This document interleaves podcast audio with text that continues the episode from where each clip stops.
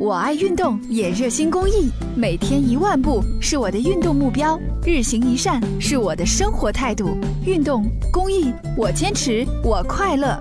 公益题材，乐善人生。名字呢很重要，这个指纹也非常的重要。最近日本的媒体就报道说，这个拍照的时候比这个 V 字手啊，很可能就会被盗取指纹。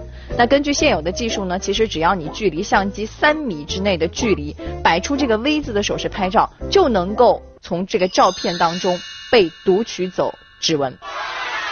想想三米，现在谁还三米啊？都是一米不到，对吧？自拍呀。然后呢，发到网上还讲究发原图、高清图，这是不是更加增加了指纹被盗的几率呢？但是专家们大可不必担心啊！现在不美颜谁敢发照片啊？啊，两千万柔光自拍照亮你的美啊！一磨皮，你别说是指纹了是吧？